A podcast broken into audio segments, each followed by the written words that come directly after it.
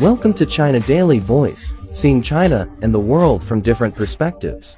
A new branch of the Palace Museum has been under construction since December 30, 2022, set to be a brand new addition to the National Museum complex housed in the Forbidden City, in Beijing. The whole construction area of the new branch is more than 100,000 square meters. Work is expected to be completed in 2025, in time to mark the 100th anniversary of the founding of the Palace Museum.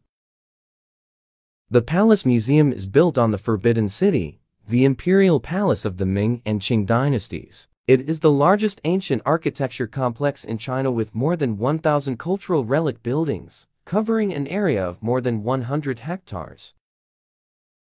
At present, over a quarter of the Palace Museum is used as offices or warehouses. After the new branch is built, Many cultural relics will be placed there. Museum officials said that the northern branch will provide much bigger spaces for exhibition curators and relic conservators.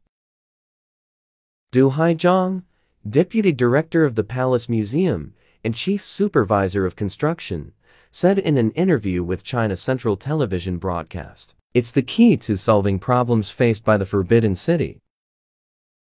The collection of cultural relics in the Palace Museum is large in number, rich in categories, and highly precious, which is unique in the world. The Palace Museum has 1.86 million pieces of cultural relics in its collection. With time elapsing, the materials of calligraphy, painting, textiles, and other cultural relics will gradually dim, and traditional adhesive will fail, which increases the demand for the protection and restoration of cultural relics.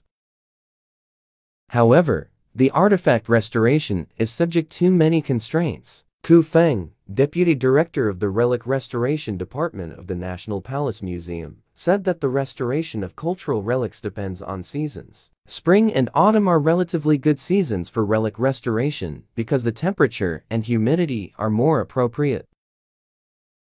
Things will change when the new branch is built, Du said. The new branch will help solve the museum's lack of space for the restoration and repair part of the cultural relics. In addition, visitors to the new branch will be able to view the artifact restoration process and gain first-hand experience of the workers' exquisite techniques.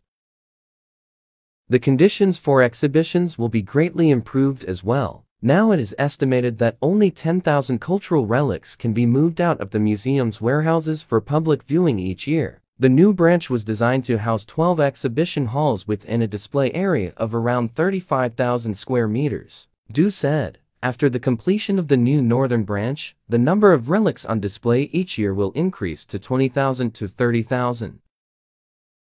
In addition to that, the Palace Museum itself is also a cultural relic. Sun Miao, deputy director of the exhibition department of the Palace Museum, introduced the Palace Museum as the world's largest and best preserved wooden palace complex. When holding exhibitions, the top priority is to protect the Palace Museum itself.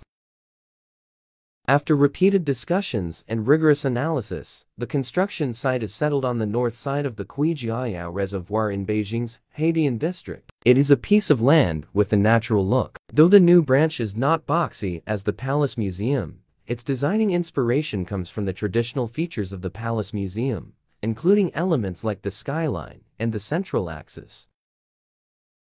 The new branch of the Palace Museum will fully integrate modern technology and green architecture, becoming a modern exhibition space with multiple functions to provide relic preservation, restoration work, and visitor services. That's all for today. For more news and analysis, buy the paper. Until next time.